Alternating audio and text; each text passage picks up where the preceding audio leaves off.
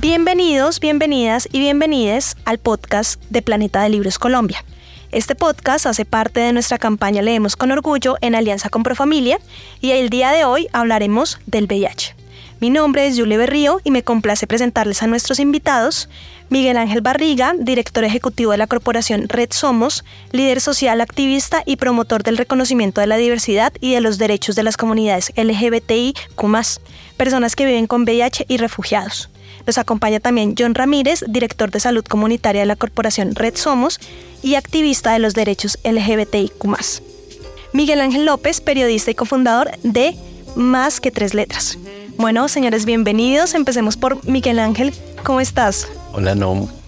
Bien, bien, bien. Muchísimas gracias por, por este espacio y por compartir aquí con, con una organización hermana y amiga como más que tres letras. Eh, antes de comenzar el podcast me gustaría conocerlos a cada uno y, qué hacen, ah, qué, cuál es su labor en Red Somos. Sí, empezamos bueno, pues listo, yo, yo soy el director ejecutivo, también soy eh, fundador de Red Somos. Red Somos eh, se funda hace 15, 15 años, ya en este mes de agosto cumpliremos nuestros primeros 16 añitos y pues nos denominamos así o nos caracterizamos como una organización de base comunitaria y eso implica que nuestro surgimiento, nuestro origen, nuestra composición y nuestro modelo es comunitario, es PAD. Quienes fundamos, quienes estamos hoy en, Red Somos, pues somos personas eh, eh, de los sectores LGBTI, personas que vivimos con VIH, personas migrantes. Porque digamos el modelo comunitario implica reconocer que nosotros y nosotras mismas podemos desde nuestra experiencia directa, desde, nuestro desarrollo comunitario, desarrollo profesional, impulsar pues la agenda de un sector como el sector LGBTI, como quienes vivimos con VIH y pues quienes eh, estamos migrando también en búsqueda de, mejor calidad de vida. Ok, y John. Mi nombre es John Ramírez, soy el director de los servicios médicos de Corporación Red Somos y de toda la estrategia de salud comunitaria para Red Somos a nivel nacional. Nosotros tenemos eh, tres sedes en, el país y tenemos eh, cobertura con asesoría e información en las regiones más apartadas de Colombia en temas de orientación y acceso a servicios eh, de salud y em, garantía de derechos en personas de los sectores sociales LGBTIQ y personas que viven con VIH del sector. Algo bien importante es que eh, dentro de la estrategia de salud comunitaria buscamos acercar a las poblaciones desde un lenguaje diferencial, desde una atención diferenciada, desde eh, el reconocimiento de la diversidad sexual e identidades de géneros, reconocer el fenómeno migratorio, personas LGBTIQ que se encuentran en el contexto de migración, que experimentan barreras de acceso a los servicios de salud por su estatus migratorio o aquellas personas que por algún motivo pierden la condición de cobertura dentro del sistema de salud, poderlos acercar a que no pierdan la continuidad de tratamiento. Y pues aquí hay un montón de estrategias inmersas desde lo comunitario, de manera organizada, cumpliendo la norma, acercar a las poblaciones a estos servicios de salud comunitaria y Miguel Ángel también. Bueno, nosotros en Más que Tres Letras eh, también somos una organización de base comunitaria y también trabajamos por el VIH, pero lo que hemos intentado es como eh, hacer otro acercamiento, sobre todo desde la generación de contenidos digitales, desde la pedagogía, desde el como tener una conversación abierta sobre el VIH, no solo para las personas que viven ya con el diagnóstico, sino para el resto de la sociedad, porque creemos que todos o vivimos o convivimos con VIH, pues esta es una realidad. Eh, y presentar una serie de soluciones, digamos, virtuales para las personas que viven con VIH en relación a su bienestar, a la defensa de sus derechos, al acceso a servicios de salud, pero como buscando eso, como solucionar eh, de una manera digital, ciertas asesorías digitales, tenemos consultorio médico digital, ¿cierto? Como utilizando la herramienta del Internet para ayudar a las personas. Perfecto. Y antes de iniciar este podcast en el que hablaremos justamente de VIH, Em, como les decía, esta es una campaña eh, llamada Leemos con Orgullo, en la que em, de cierta forma manejamos un poco a la liberación que tenía la comunidad LGBTIQ a, lo largo de estos años. Obviamente no solamente hablamos este mes, hablamos de todo el año de todo el tema de la comunidad, porque obviamente hay que darle visibilidad todo el año. Pero antes de iniciar me gustaría que nos explicaras, Miguel, ¿qué es el VIH? Seguramente muchas personas que están escuchando este podcast no tienen muy claro, eh, digamos que, claro, hay definiciones técnicas y demás, pero ¿qué es el VIH? Sí, bueno, pero antes de eso quisiera un poco eh, aprovechar esas primeras palabras que dijiste, Fred, porque eh, pues hablar también en el marco del orgullo, hablar de VIH, ¿sí? Y creo que es muy importante porque no puede haber orgullo sin hablar de, de, los positivos, no puede haber pride sin hablar de esas afectaciones que tenemos, ¿sí? Y, y, un poco también esos espacios sirven para ir haciendo pedagogía frente a por qué el mismo movimiento LGBTI más debe hablar de ese tema, pero también cómo lo debe abordar la sociedad, ¿sí?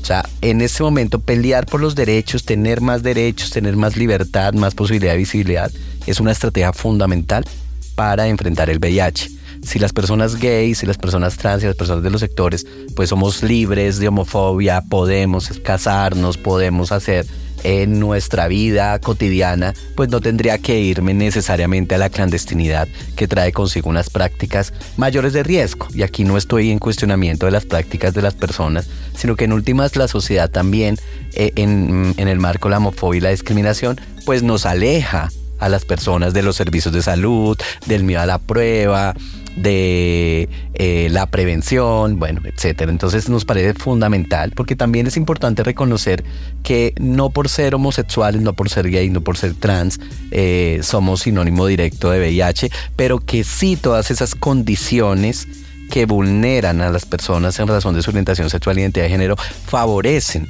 que haya mayores infecciones si una mujer trans es expulsada de su casa y la única oportunidad social que tiene es el trabajo sexual, el sexo por supervivencia, las actividades sexuales pagas como se está hablando hoy, pues tiene mayor acercamiento a, factores que lo llevan a la infección. Si yo como hombre gay también tengo que mantenerme en el closet, pues seguramente mis prácticas de riesgo aumentan. Entonces sí es muy importante hablar del tema, no hay que asociarlo directamente, pero es más peligroso no hablar, ¿sí? Y pues nuestras poblaciones sí estamos siendo las más afectadas, no por nuestra orientación sexual o identidad de género, sino por todas esas condiciones sociales que están asociadas con la enfermedad, en este caso con el VIH. Perfecto. Miguel, me gustaría entonces. Eh, de hecho, para agregar ahí lo que dice eh, Miguel, pues no es casualidad que la persona que inició el Pride, ¿cierto? Con los con las peleas de Stonewall fue precisamente una mujer que era trans, que era negra, que era migrante, que era trabajadora sexual y que era VIH positiva, ¿cierto? Ya fue la primera que lanzó ladrillo allá en Nueva York, que empezó todo este movimiento, ¿cierto? Porque claramente había que tener como todos esos factores sociales que lo llevaron al borde de decir no aguanto más para abrir todo el movimiento que estamos celebrando hoy en día y por eso es tan importante que el VIH sea reconocido como un actor social de lo que es el orgullo LGBTIQ+. Y ahora que hablamos de todo el tema de estigmatización, que hablamos de todo el tema eh, de exclusión hacia ciertas poblaciones y demás, bueno, desde la experiencia que ustedes tienen como organizaciones y demás, ¿cuál es la situación actual de las personas con VIH en Colombia? Bueno, justamente, pues digamos, son varias en, razón de, de, la atención en salud, del tratamiento. Creo que John ahora nos puede hablar un poco más de eso. Yo quisiera hablar un poco como del estigma y la discriminación. ¿sí? A propósito, junto con Proceso en el marco del proyecto Fondo Mundial, Red Somos eh, participó y desarrolló el proyecto, el, el índice de la medición del índice de estigma y discriminación. Y primero hay un fuerte componente de estigma interno, ¿sí?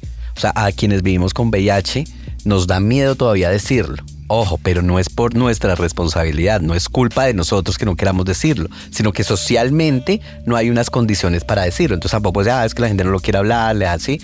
No, o sea, si yo tengo miedo percibido frente a que en ese estudio la gente decía, yo tengo miedo de contar, por ejemplo, porque me puede mi pareja decir que no tengamos más prácticas sexuales. ¿Sí? O porque me pueden echar el trabajo. En el COVID nosotros lo vivimos, la gente estaba asustada, ¿sí? Ya no solo porque además otra pandemia me puede afectar más, sino el trabajo, no puedo dejar de ir a trabajar, ¿cómo hago? Tengo miedo, ¿sí? Entonces la discriminación es absoluta, ¿sí? Y la discriminación no es más sino eh, el efecto, ¿sí? De una causa que es el prejuicio, ¿sí? Y es el juicio de valor, ¿sí? Todavía consideramos que el VIH no se transmite, sino que se contagia porque estamos tomando del mismo vaso, porque utilizamos el mismo baño, porque pues por si las moscas mejor no nos acerquemos, no dar un abrazo. Entonces la discriminación es eso, prejuicio, desconocimiento, que se convierte en actitudes, ¿sí? Ese prejuicio se convierte en actitudes, en marcas, en estigma, y este es idoso, este se va a morir, está enfermo, este me puede, sí, mejor lejos. Entonces todo eso sí afecta, claro, ¿sí? Y, lamentablemente este informe también decía que los escenarios de mayor estigma, de mayor discriminación, por ejemplo, son los escenarios familiares, ¿sí?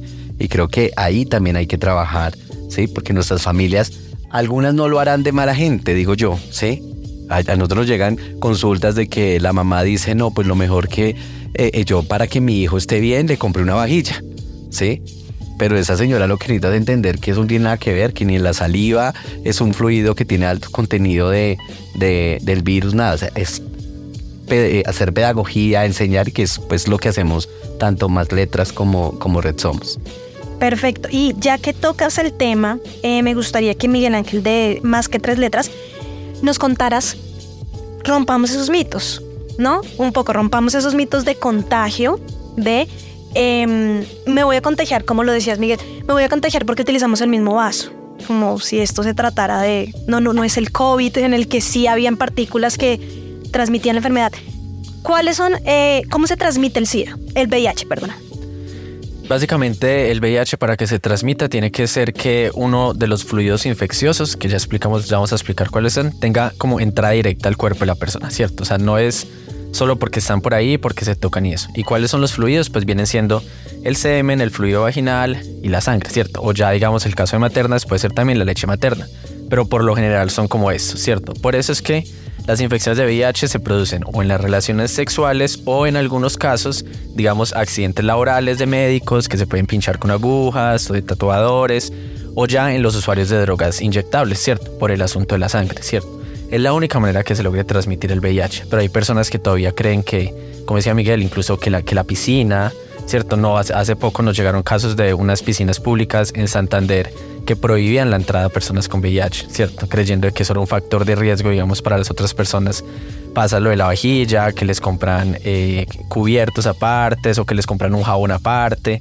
Todo desde el desconocimiento, porque sí estamos acostumbrados a que una sociedad que no nos enseña nada de VIH, a menos de que caigamos en una situación donde como que nos tengamos que forzar a aprender de VIH, pues porque ya no llegó a nuestra vida, ¿cierto? Entonces ahí es donde empieza a partir el, el, prejuicio más grande y una de las razones de estigma mayor, ¿cierto? Porque obviamente la gente pues no quiere infectarse de VIH y por eso termina discriminando a las personas que ya lo tienen. Me gustaría preguntarle a John, ya que hablamos de, de, los mitos, ya que hablamos de los prejuicios, ¿cómo es la situación actual de las personas que viven con VIH en Colombia? Bueno, la situación actual, pues bueno, ya que hablabas al principio que definiéramos qué es VIH, si bien es cierto tiene una definición técnica desde lo biomédico, ¿sí? Que es el virus de inmunodeficiencia humana, ¿sí? Es uno de los virus que requiere una puerta de salida, una puerta de entrada, es decir, que hayan heridas abiertas o contacto con fluidos donde hay presencia del virus. Algo bien importante que tenemos aquí que tener en cuenta es que el virus está en la sangre, en el líquido cefalorraquídeo, está en el semen propiamente dicho y en el líquido preeyaculatorio siempre y cuando la carga viral sea elevada. Y esto último que acabo de decir es supremamente importante. ¿Por qué? Porque cuando tenemos personas en tratamiento, esa carga viral se disminuye. Hay estudios que nos indican que ser indetectable es igual a intransmisible. Tenemos el estudio eh, más reciente que eh, fue publicado y avalado además por la OMS en el año 2017, ¿sí? en la conferencia mundial, donde hablábamos del estudio Partner 1 y Partner 2. Son dos estudios bien importantes donde se abordó un montón de personas viviendo con VIH, más de 71 mil parejas en el mundo, ¿sí? Y se hicieron estudios. ¿Y de dónde sale el estudio indetectable o intransmisible? De parejas de personas que viven con VIH que empezaron a reportar en sus servicios médicos relaciones sexuales sin preservativo y no infección por VIH. Entonces, ¿qué es lo que está pasando? Si su pareja es VIH positivo, ¿usted por qué no se infecta? Entonces hicieron un estudio controlado, ¿sí? Y se registraron algunos casos de positividad que tenían que ver con falta de adherencia al tratamiento, con falta de diagnóstico oportuno, con otra serie de variables que no tenían que ver directamente con las personas viviendo con VIH. Entonces esto indica que la carga viral indetectable baja la presencia de virus y es muy poco probable, de hecho es nulo que una persona viviendo con VIH que esté en tratamiento pueda infectar a otra. Entonces ahí empezamos a romper desde la parte biomédica un poco este tema de estigma y discriminación y explicar un poco más al lenguaje digerible de las poblaciones el tema del concepto hay un compendio indetectable igual intransmisible. Cuando una persona arranca tratamiento, ¿en qué momento se vuelve indetectable? ¿En qué momento esperamos desde la parte biomédica que se cumplan estos indicadores? ¿De acuerdo? Entonces, aquí es donde viene un poco a reducir el estigma de la discriminación, conocer que el virus tiene unas puertas de entrada, tiene unos canales de salida. El canal de salida de una persona viviendo con VIH que no está en tratamiento, que su carga viral esté arriba de mil copias, es transmisible. Cuando está por debajo de mil copias, no transmite la infección. Y a menor carga viral, mejor calidad de vida, mejor sistema inmunológico y menos riesgo de infección. ¿De acuerdo?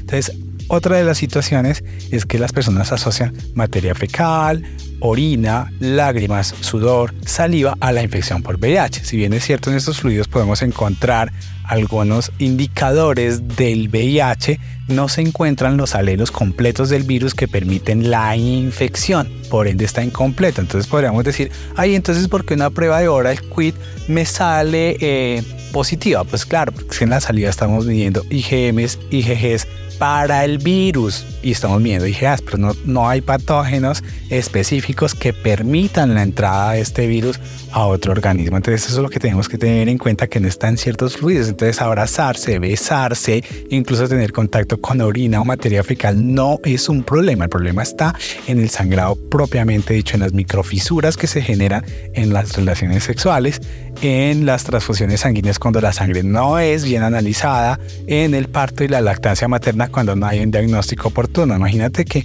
en Colombia tenemos algo bien importante que reconocer el sistema de salud y es que el los casos de transmisión materno-perinatal son casi nulos en este momento en el país. Donde se genera un caso de, transmisión materno-perinatal es casi que un delito contra la salud pública porque eso está súper protocolizado y tiene todos los procesos disponibles dentro del sistema de salud para que esto no suceda. Entonces, mira que esto es súper importante hablarlo desde el inicio para que nuestras poblaciones también se acerquen un poco. Ahora bien, vamos a las cifras. En Colombia se estiman a corte del 2022 alrededor de 195 mil personas viviendo con VIH.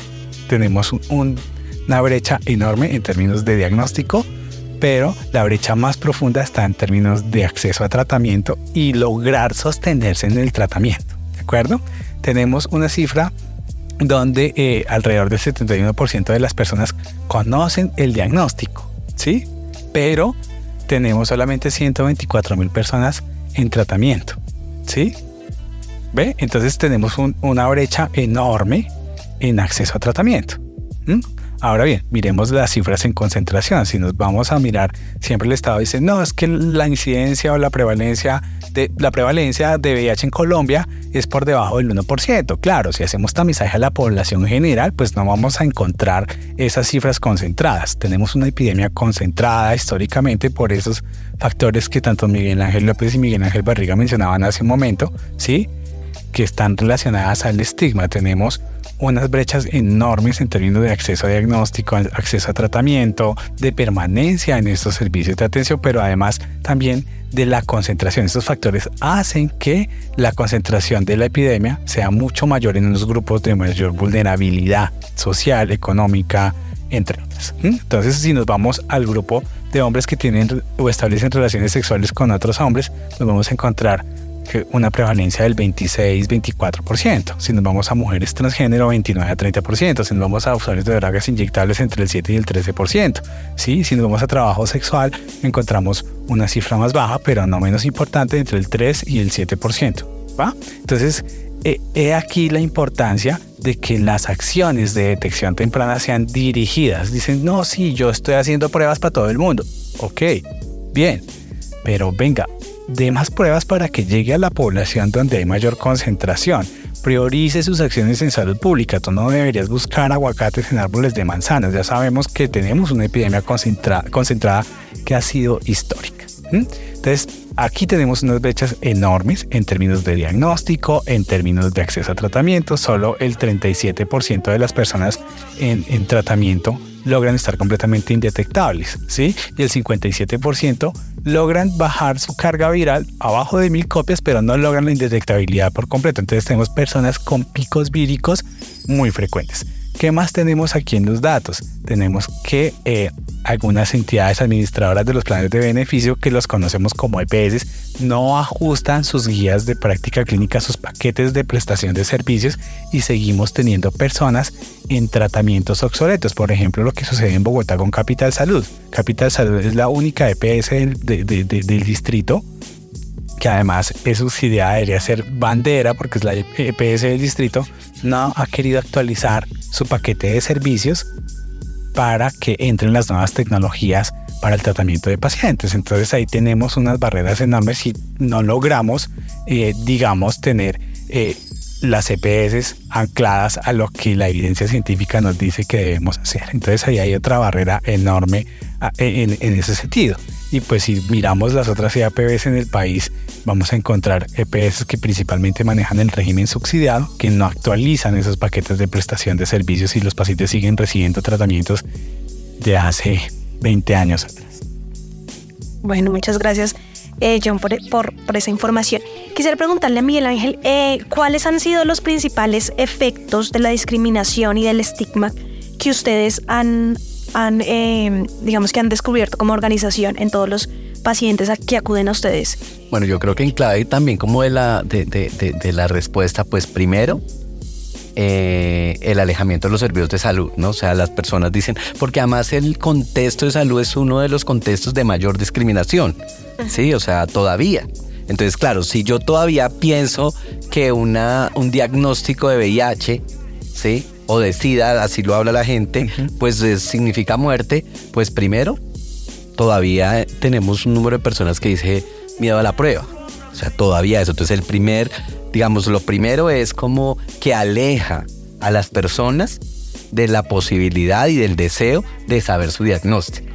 Entonces casi que las personas, por lo menos una organización como Red Somos, que llegan a hacerse la prueba allí, casi que uno dice, están llegando de una, o sea, porque saben que tuvieron alguna práctica de riesgo, es como que quieren confirmar.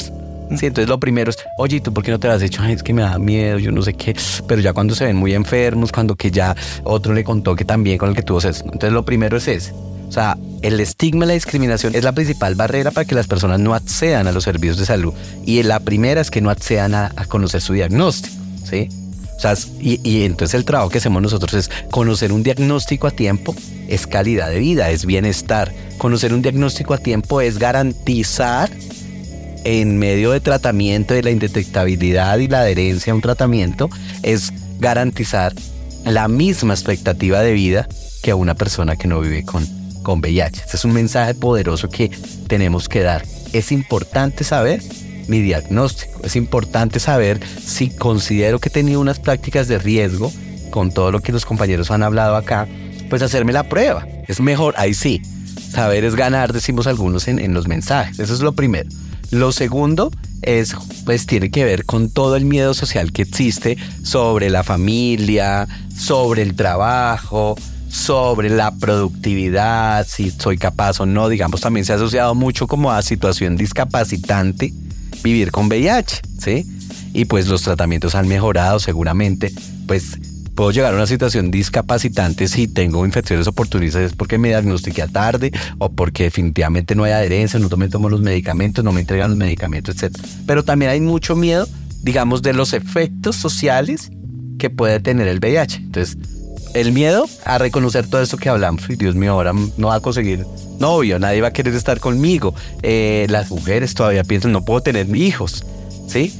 O sea, porque además también los servicios de salud en algunos es mejor que de todos modos, sí, ese tratamiento, pero no te pongas en ese riesgo, es mejor porque no, no entras en un proceso de esterilización, por ejemplo, todavía encontramos profesionales así. Entonces, el segundo, además de no hacerse la prueba, el segundo es, ¿qué pasa si yo me entero que yo con VIH? ¿Sí? O sea, me van a alejar, me van a excluir de mi trabajo, del colegio. Nosotros alguna vez, por ejemplo, en un colegio... Eh, atendimos un caso de una niña que vivía con VIH y cuando se enteró el profesor, ¿sí? La excluyó de las actividades académicas sociales, educación física, teatro, pues por su desconocimiento a pensar que porque se hacía educación física corría y entonces sudaba y el sudor, ¿sí? Entonces, pues todo eso es real y por eso es que la gente asume una, mejor no contar o mejor no saber, ¿sí? Entonces, lo segundo es todas las condiciones sociales, si me echan del trabajo, o sea, todas estas cosas, porque sucede. Porque finalmente también hemos visto casos de que si se enteran, ah, no, es un señor que nos pasó alguna vez, eh, cocinero, ¿sí? Y se enteraron que iba con VIH, pues ya se imaginaron que es que él cogía y chuzaba la, el dedo y le echaba sangre, porque además los mitos, ¿sí? Y el amarillismo es, entonces la gente le tiene miedo a eso. Y si yo le tengo miedo a eso, pues imagínate cómo me voy a sentir. Por eso es el estigma interno, o sea, no porque yo realmente, ¿sí? Los pues eso se asocia luego con situaciones de salud mental y esas cosas. Entonces, esa es una situación como, como real. Y lo tercero, pues las, la consecuencia más grande del estigma y discriminación es que quien lo afecta, sí, la persona que convence que pues realmente además de problemas de salud mental también puede decidir no tomar medicamentos, sí, puede enfermarse. O sea, la calidad de vida sí reduce. Entonces por eso combatir el estigma y discriminación es fundamental y en todos los escenarios, ¿sí? Hay que trabajar con la familia, hay que trabajar con los amigos. Eh, por lo general, este estudio también mostraba que vivimos nuestro diagnóstico muy solitarios. No le contamos a nadie, ¿sí? Sí, así como las familias, a gente le toca incluso tomarse las pepas a escondidas, buscar estrategias, ¿sí? Ahora, no estoy obligado a contarle a nadie, pero las redes de afecto y apoyo pues son débiles. Por eso es tan clave el trabajo que hacemos las organizaciones de base comunitaria, los grupos de apoyo, los escenarios virtuales organizaciones como Letras. Nosotros somos un espacio que además somos positivos, que arme red de afecto, red de apoyo, pero son como de las principales consecuencias de que una persona sea estigmatizada y sea discriminada en razón de su estado eh, serológico, porque además se conecta con un si eres gay, vives con VIH. Ahora, si eres migrante, pobre, vives con VIH, pero además eres una mujer trans. O sea, imagínate todas las condiciones que intersectan una situación, ¿sí? Entonces, claro, le pasa por porque usted además no es de este país, no tiene derecho a ser atendida, ¿sí? Porque además usted es trans, ¿sí? Porque además, bueno, todo eso. Sí, algo que yo quiero agregar aquí, además de contarles que en el 2022 se diagnosticaron 13.000 personas con VIH en Colombia, ¿sí? Eh, con relación al 2021 que fueron 9.210. ¿Y esto qué quiere decir? Y quiero dar el dato del 2020 que fueron 12.528. ¿Eso qué quiere decir? Que tenemos un fuerte desarraigo y una fuerte falta de, digamos, de, de responsabilidad del Estado colombiano en apropiar recursos para mantener la respuesta en VIH tenemos en la actualidad toda la carga a la respuesta al proyecto VIH del Fondo Mundial. Y esto es gravísimo porque cuando el proyecto no esté, pues no vamos a tener eh, pruebas, no vamos a tener diagnósticos, no vamos a, tener la respuesta con recursos locales. Eso es súper importante. Y además de dar este dato, que ya la gente hará su cuenta, 2020, 12.528, 2021, 9.210 y 2000 22, 13 mil personas diagnosticadas con VIH, pues hombre, aquí hay un bache y es el tiempo en que cerrábamos pandemia, pero también el tiempo en que el proyecto de VIH del Fondo Mundial no tuvo financiación por cambio de la subvención, por otros ajustes que se hicieron para la nueva subvención del país. Entonces, ahí está la respuesta del Estado. No se oferta la prueba en los servicios de salud. ¿sí? También hay un tema súper clave y es que los profesionales de salud, incluso infectólogos, no estudian VIH estudian infectología clínica, estudian enfermería, estudian medicina, pero esto no les da el título de ser expertos en VIH, esto no los pone a la vanguardia de lo que se requiere en el país. Entonces aquí hay un llamado gigantesco al Ministerio de Educación Nacional. Exigirle a las universidades que dictan cátedras en ciencias de la salud que toda persona, llámese médico, enfermero, fisioterapeuta, odontólogo, ¿sí? pase por una cátedra específica en salud sexual, salud reproductiva, orientaciones sexuales diversas y por ende abordar el tema a profundidad de VIH. Te lo digo con conocimiento de causa y con experiencia propia, ¿sí? que en los pensos no está el tema de VIH a profundidad. Es que el profesional sepa cómo usar los medios de bioseguridad y pare de contar, ¿sí?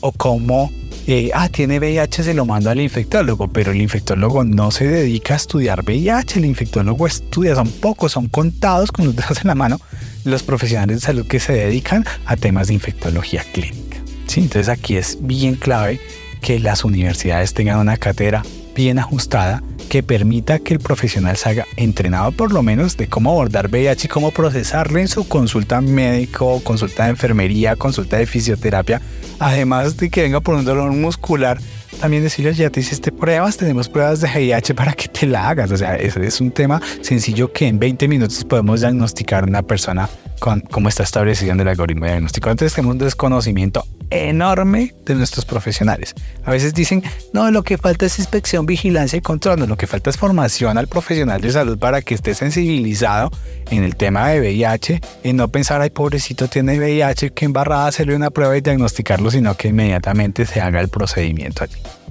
Perfecto. Eso es lo que quería agregar a lo que... Muchas gracias, John.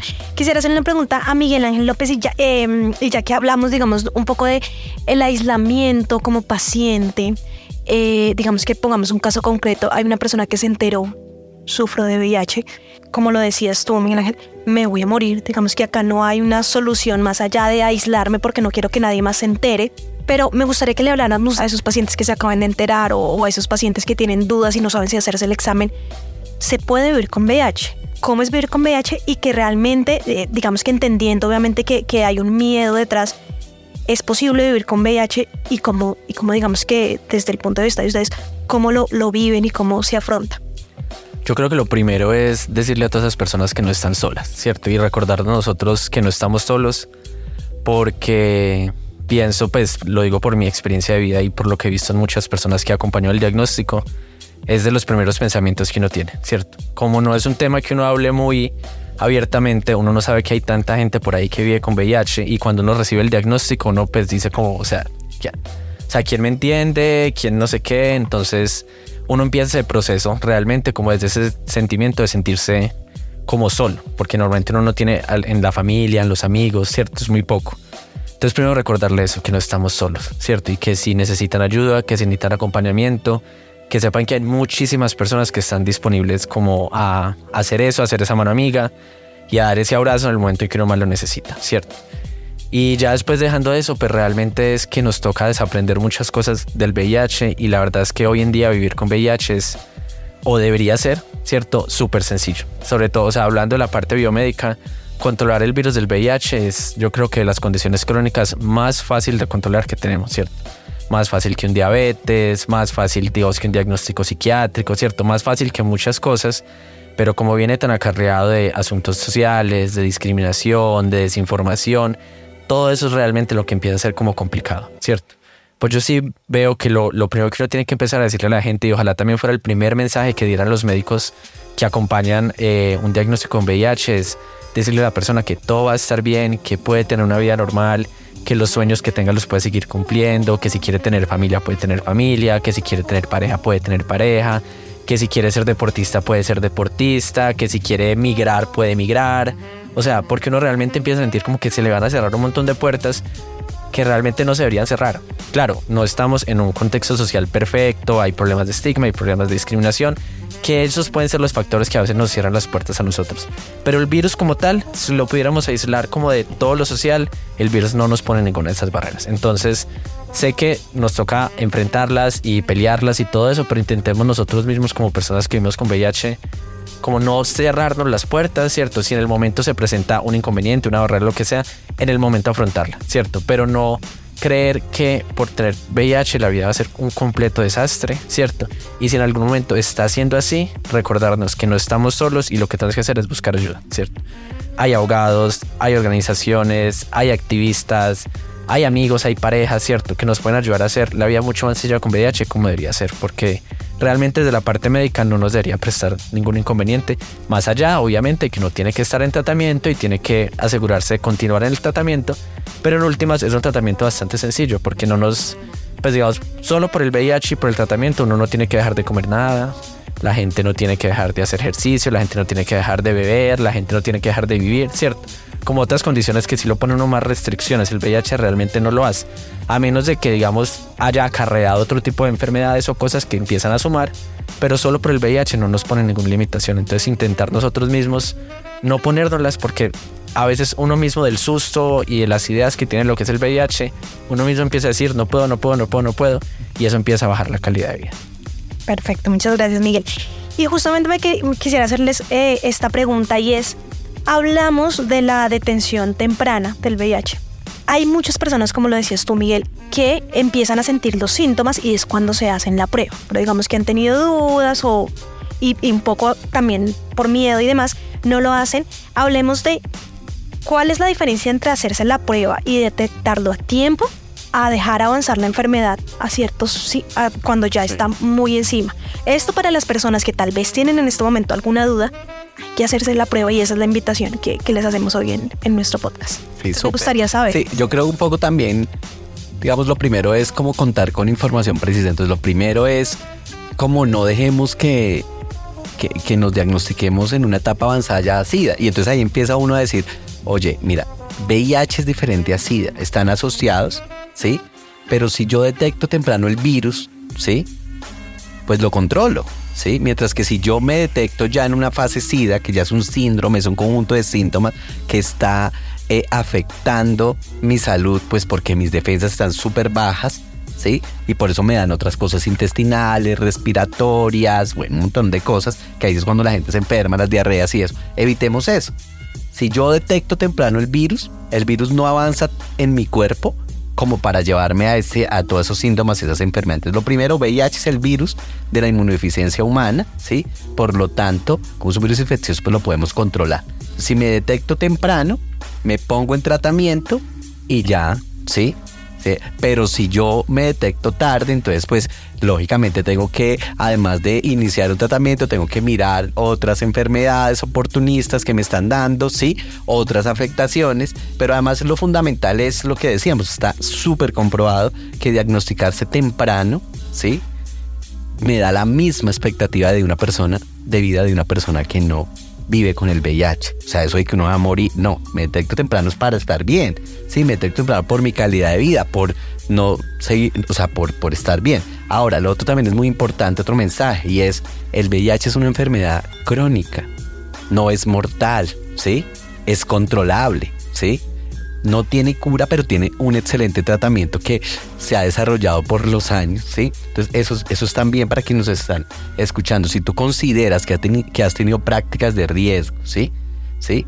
Ahí no hay ningún cuestionamiento ni moral si las tuviste, si tiraste, si hiciste, si con 20, si con 10, si adentro, afuera, no importa, ¿sí? Pero una situación que tal vez podría haber sido con una persona que viviese con VIH, que no está detectable, pues dale, hazte la prueba y empiezas el, eh, el tratamiento, porque no esperes que, porque además también lo otro es, pues uno se puede sentir bien, 5, 10 años se siente uno bien, entonces la gente por eso es cuando ya después, ¿sí? O uno confunde una diarrea con un momento, pues me intoxiqué. No, o sea, sí, es, también un llamado a, a asumir de manera responsable que no es coercionarse y no es evitar lo que me gusta en el sexo, por ejemplo, pero sí es decir, pues si he asumido, si he tenido prácticas, pues me hago la prueba, ¿sí? Y eso es muy importante, como decía Miguel, ¿sí? Hay otras enfermedades que sí te llevan a más complicaciones. Esto es un cáncer, una diabetes, una hipertensión. Esta es controlable, es tratable, ¿sí? Es crónica, sí. O sea, quitemos también esos epítetos de que esto es una enfermedad terminal, una enfermedad mortal, ¿sí? Que fueron lamentablemente mensajes que se dieron en el inicio de la epidemia, ¿sí? De la pandemia, pero luego quedaron también instalados en los servicios de salud, en los servicios. No, eso ya no. Eso lo que hacemos organizaciones como las que estamos acá es llevar otro tipo de mensaje. Entonces, hacerse la prueba es ganar. Nosotros decimos, hay una prueba como la que siempre ganas. Porque yo me hago la prueba, primero salgo de dudas. No estoy todo este país, ¿será que sí? ¿Será que no? Y es angustiante, ¿sí? Porque finalmente uno sabe con quién se ha metido y qué ha hecho. ¿Cierto? Entonces es mejor hacerse la prueba para ganar. Porque si tengo un, un, un, resultado negativo, pues es una posibilidad para reflexionar sobre mis prácticas, si me gusta con condón, si quiero tener si quiero tomar PrEP, si quiero la abstinencia, lo que quiera, ¿sí? O sea, puedo reflexionar sobre ese miedo entre comillas, que me dio sobre mis prácticas sexuales, cómo hacen parte también de mi, de, de mi vida sexual. Y segundo, si me sale un resultado positivo, pues es la oportunidad de haberlo hecho a tiempo, iniciar un tratamiento y seguir una vida cotidiana como una persona y tener la misma expectativa, pensar en casarse, tener hijos, tener más novios, lo que quiera, ¿sí? O sea, no rompamos esa idea de que, porque a veces bueno, ya no es muerte física, pero la gente se mete en una muerte social, ¿no? Podemos seguir común y corriente, ¿sí? Claro, el tratamiento es importante, que es lo fundamental, ¿sí? Y pues en un sistema de salud sí nos toca defender nuestros derechos, nos toca hacer un montón de cosas, pero eso le toca a todo el mundo, ¿sí? Entonces, es eso como lo que yo plantearía. Yo, yo quiero ampliar algo que dice Miguel Ángel y que es bien importante y es también medir los factores de riesgo. Si me expuse, no usé preservativo, fui víctima de abuso sexual, o me pinché con la aguja de otra persona, o accidentalmente estaba en, el contexto de consumo de alguna sustancia psicoactiva por vía endovenosa y se me olvidó de coger la aguja de otra persona, pues hey, tengo la posibilidad de acceder a una terapia post-exposición ¿sí? Y aquí es donde el país sí viene con unas actualizaciones bien importantes que quedaron desde la última actualización de las guías de práctica clínica. Y es vincular o, incluir y de manera amplia y siempre ha estado. Lo que pasa es que la gente no conoce que están estas opciones en, el campo biomédico. Entonces dentro de lo biomédico se contempla la terapia post-exposición que está indicada en estas personas que han tenido algún riesgo por ruptura, por no uso del condón, por violación, por accidente biológico en, contextos médicos, ¿sí? que tengan la posibilidad de acceder. Pero aquí tenemos una barrera gigantesca y es el mismo sistema de salud. La PEP debe estar, la terapia post-exposición debe estar en servicios de urgencias y no se debe negar. Es un factor de riesgo identificable y tipificable además dentro de la historia clínica que un paciente me diga, necesito una terapia post-exposición porque tuve una situación de riesgo. Y no debería entrar como profesional a decir, es una persona con VIH, esa BZ, no, sencillamente fue un riesgo tipificado por violación o no, no violación, por uso o no uso de condón. El juzgamiento moral aquí no debe existir. Lo que debería hacer el profesional es ordenar inmediatamente la terapia post-exposición de manera integral y completa, no solamente las dos tabletas de hoy mientras OPS le da, sino tener el kit de post-exposición en el servicio de urgencias. Algo bien importante también es que debe estar en los servicios de consulta externa, porque entonces por desconocimiento de urgencias lo mandan a consulta externa por cita prioritaria y allí no le entregan la post-exposición. Allí deberían entregarla en un consultorio médico, ¿sí? En el primer contacto, de hecho, debería ser una función de los profesionales de enfermería de decir, ok, esto ya está reglamentado, ya está tipificado, la guía me dice que puedo usar A, B, Z o Y en este tipo de riesgo y entregar el medicamento. Pero tenemos una hiperespecialización de la atención en VIH que muy seguramente por desconocimiento, por no aplicación o no aterrizaje de esas normas internacionales o de esos avances científicos no lo estamos haciendo dentro del sistema de salud. Entonces, aquí tenemos una barrera de riesgo. Si yo tengo una situación de riesgo, tengo 72 horas administrativas clínicas para acceder al tratamiento. ¿Sí? Y el tratamiento es sencillo, son dos medicamentos en una toma cada 24 horas, de acuerdo al contexto clínico de la persona. ¿Tiene factores de riesgos A, B, C o, Z? Ahí está tipificado en la guía de práctica clínica el medicamento que se debe entregar. ¿Sí? También es una oportunidad cuando las personas se identifican con riesgo sustancial. ¿Sí? Poderles entregar PrEP. ¿Sí?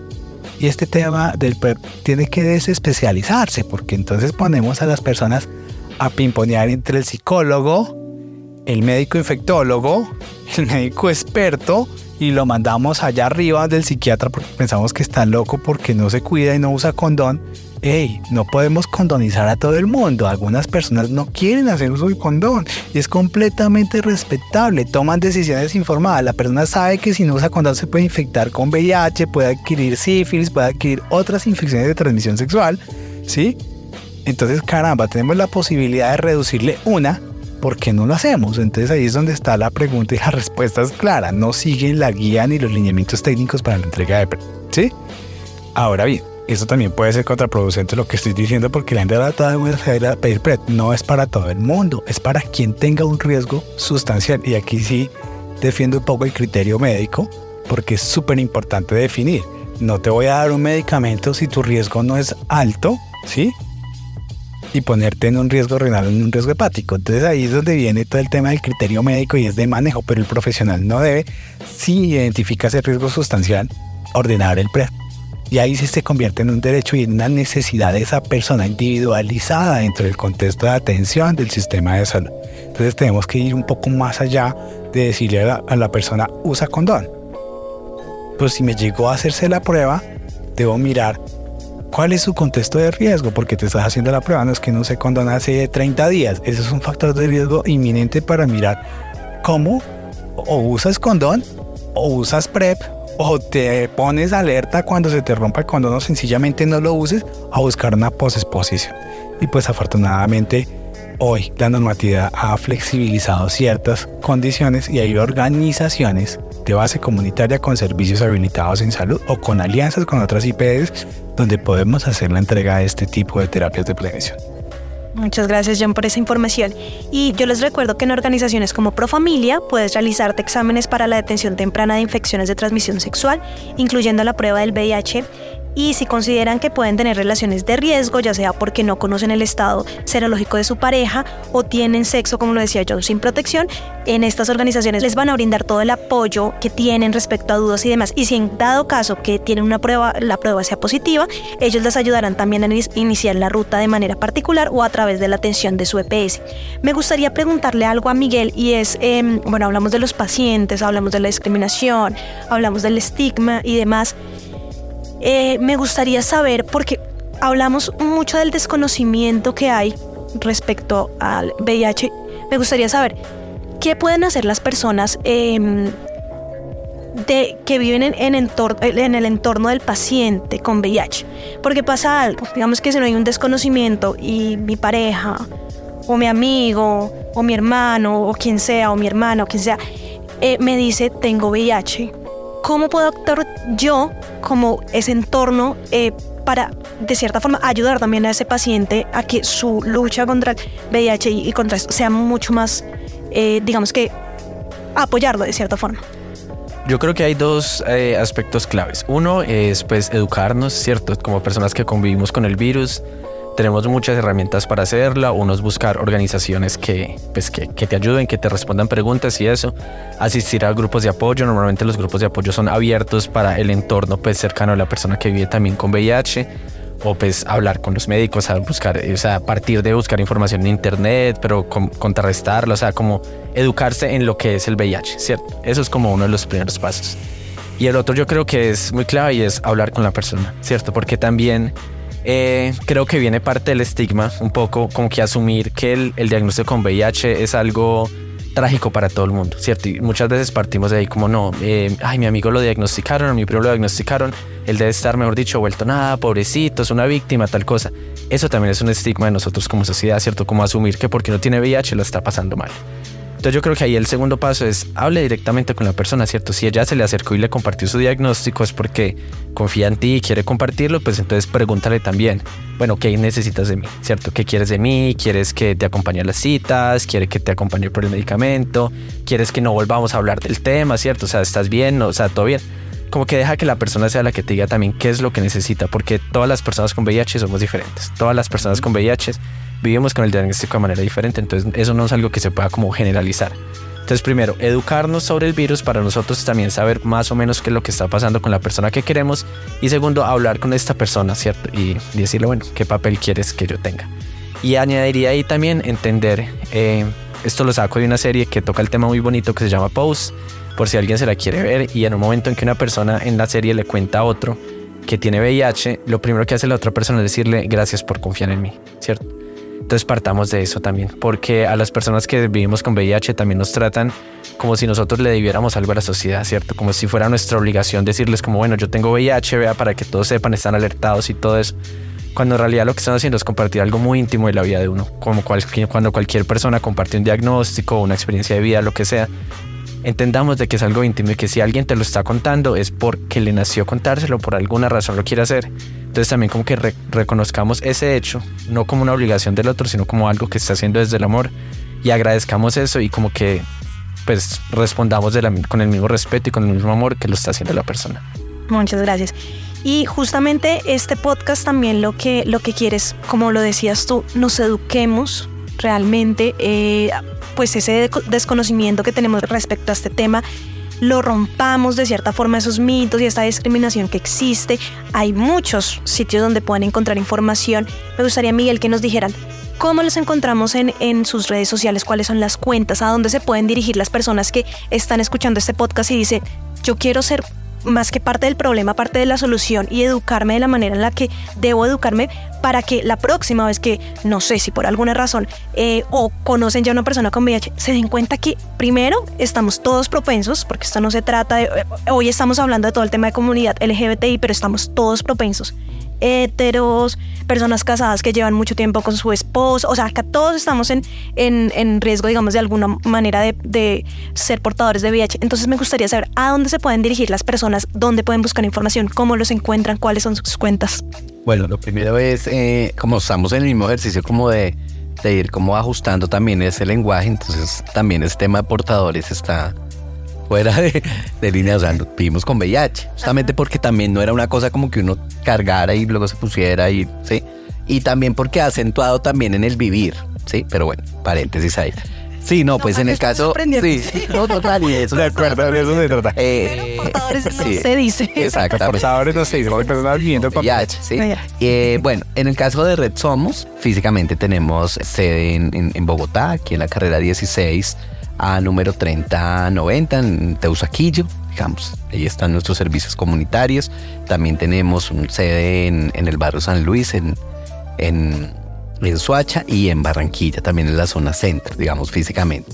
Pero también pueden acceder pues, a nuestros servicios por la vía de nuestras redes sociales, si es física y esto. En, en, los encuentran en Twitter como arroba Red en Instagram como arroba Red ¿sí? C-O-L en nuestra página web www.redsomos.org y pues en Facebook como eh, Red Somos Colombia. ¿sí?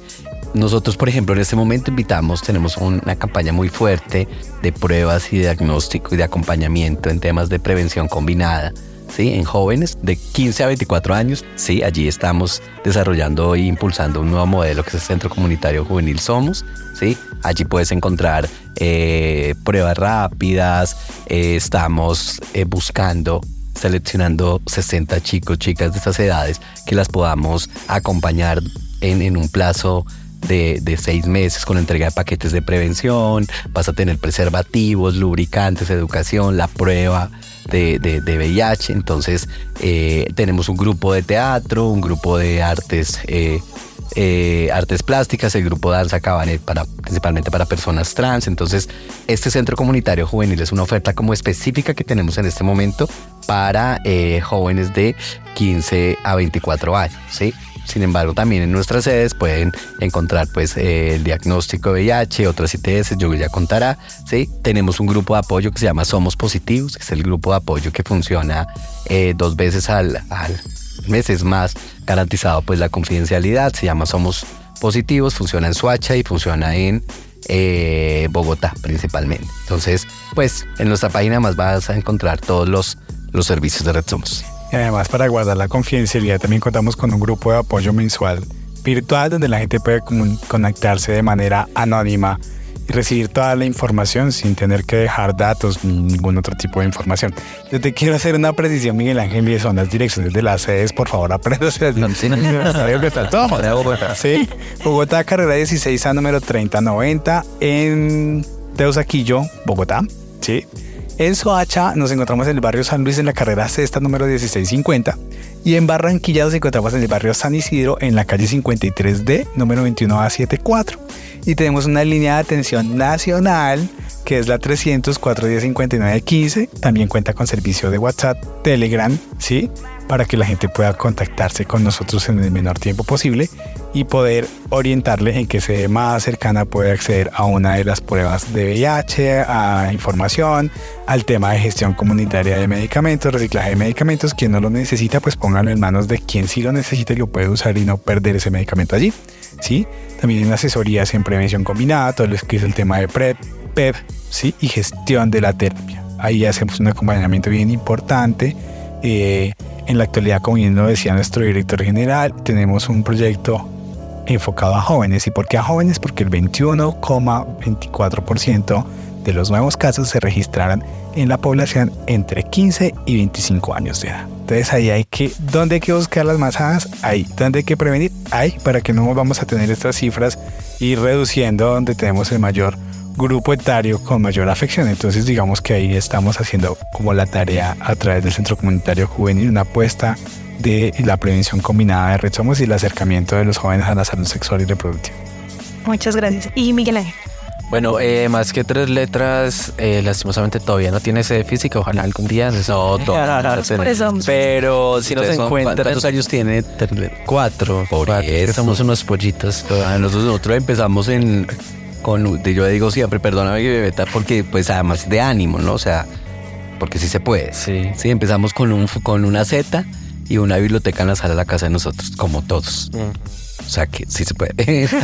Eh, pero bueno, por ahora nos encuentran eh, en internet. Tenemos sitio web eh, más que tres letras, todo en letras. y así también nos encuentran en redes sociales como Instagram, Facebook, Spotify, TikTok. Estamos en Grindr, en Scruff, en Tinder, en Bumble, en todo lado. a mí personalmente me encuentran en Twitter como Miguel Ángel López, así, y por ahí les podemos atender cualquier duda que tengan, cualquier pregunta. Tenemos un consultorio virtual con profesionales, psicólogos, médicos, eh, químico-farmacéutas, eh, nutricionistas y tenemos también un grupo de apoyo semanal virtual a través de Zoom y una vez al mes el grupo es exclusivamente para mujeres, mujeres trans o mujeres pues, con, con personas con experiencia de vida femenina, por así decirlo. Eh, y ya, por ahí nos van a notar más que tres letras, todo en letras. Perfecto, muchas gracias y bueno, así estamos llegando al final de nuestro podcast, no sin antes recordarles que organizaciones como Red Somos, como Más que Tres Letras, como Profamilia, están ahí para apoyarlos, para que em, entiendan que no están solos, que podemos buscar información, que podemos buscar ayuda en todas estas organizaciones. Y obviamente también la lectura hace parte de ese acompañamiento. Y nosotros como Editorial Planeta queremos decirles que los libros son un lugar seguro, que nuestra editorial y nuestra página web planetadelibros.com.co van a poder encontrar muchos autores eh, que hacen parte de la comunidad, como Fernando Molano, como Romel Manos Albas, como Sebastián Santa Fe, como Camila Sosa, eh, todos estos autores que han creado libros justamente para ese acompañamiento y que tienen muchos personajes eh, LGBTIQ que como les decía, no estamos solo en esto, hay muchas organizaciones que pueden dar ayuda y hay muchas organizaciones que están aquí para escucharlos y para acompañarlos en este proceso. Así que muchas gracias a nuestros invitados, a Miguel, a John y a Miguel Ángel. Muchas gracias por estar aquí. Eh, nada, ¿qué, ¿qué, quieren decir ya para despedirnos? No, pues que nos busquen, busquen apoyo, busquen orientación. La gente a veces se infecta porque teme buscar información. Y lo que tenemos que garantizar es cero estigma, cero discriminación, sino abordar la situación en su momento y prevenir el VIH. El VIH abordado de manera adecuada es prevenible, es intransmisible y se puede tener una calidad de vida si nos detectamos tempranamente la infección por VIH. Es completamente tratable. ¿sí? Por último, quiero agregar algo y es la puya que yo siempre le hago al sistema de salud y la invitación a las CAPBs a contratar estos servicios con las entidades que tienen atención diferenciada, porque nos damos cuenta que el saco de paquete de servicios que tiene el sistema de salud no es diferenciado y va a ser mucho más complejo cambiarlo. Si queremos realmente dar una respuesta adecuada, es que esto se incluya en el sistema de salud y que se hagan las respectivas contrataciones con las IPS que estén habilitadas ya brindando pre, post exposición y que esto sea mucho más ágil para la gente. Sí, yo también en un sentido, o sea, las organizaciones comunitarias existimos, ¿sí? Y también existimos con procesos de calidad, también existimos con una visión comunitaria, pero también técnica. Y eh, ese reconocimiento, pues primero parte de que vayan a nuestros servicios, que se metan a la página, que participen de los grupos de, tres, de más tres letras, que, van a, que nos busquen, ¿sí? Somos respuesta, ¿sí? Que nos apoyen también. ¿Sí? O sea, el trabajo que hacemos nosotros lo hacemos por vía de donaciones, de proyectos, de quite acá, de ponga la plata de uno cuando no hay un proyecto, porque creemos que lo comunitario tiene un poder fundamental y es acercar. Primero porque somos parte de las comunidades y segundo porque entendemos que el sistema no funciona, el sistema de salud institucional no funciona de la, de la forma en que sabemos que funcionamos y podemos ser la puerta de entrada en la, en, la exigencia de la garantía de los derechos. Entonces, que las personas que nos escuchan, que las comunidades que nos escuchan vayan a nuestros servicios, eso nos fortalece. Que apoyen también, ¿sí? A nuestras organizaciones, eso nos fortalece. Entonces, visiten las organizaciones de base comunitaria, difundan lo que hacemos las organizaciones de base comunitaria, porque a veces no se visibiliza y entonces mm, pues nos borran de, del escenario. Y realmente mucha la respuesta en temas como VIH la estamos haciendo las organizaciones comunitarias. No, yo para despedirme nada, pues agradecerle a Grupo Planeta por Familia por, por tener este espacio y a todos los que están escuchando para que sigamos hablando de VIH en cualquier momento, en cualquier día, en cualquier lugar que realmente hasta que no normalicemos este tema en todos los espacios, no vamos a acabar realmente con todos los prejuicios que hay. Entonces sigamos hablando de VIH y gracias a ustedes. Bueno, pues así llegamos al final de este podcast, no sin antes decirles que nos encuentran como Planeta de Libros Colombia en todas las plataformas de Spotify. Y nada, nos vemos en un próximo episodio. Gracias. Muchas gracias por el espacio. Hasta luego.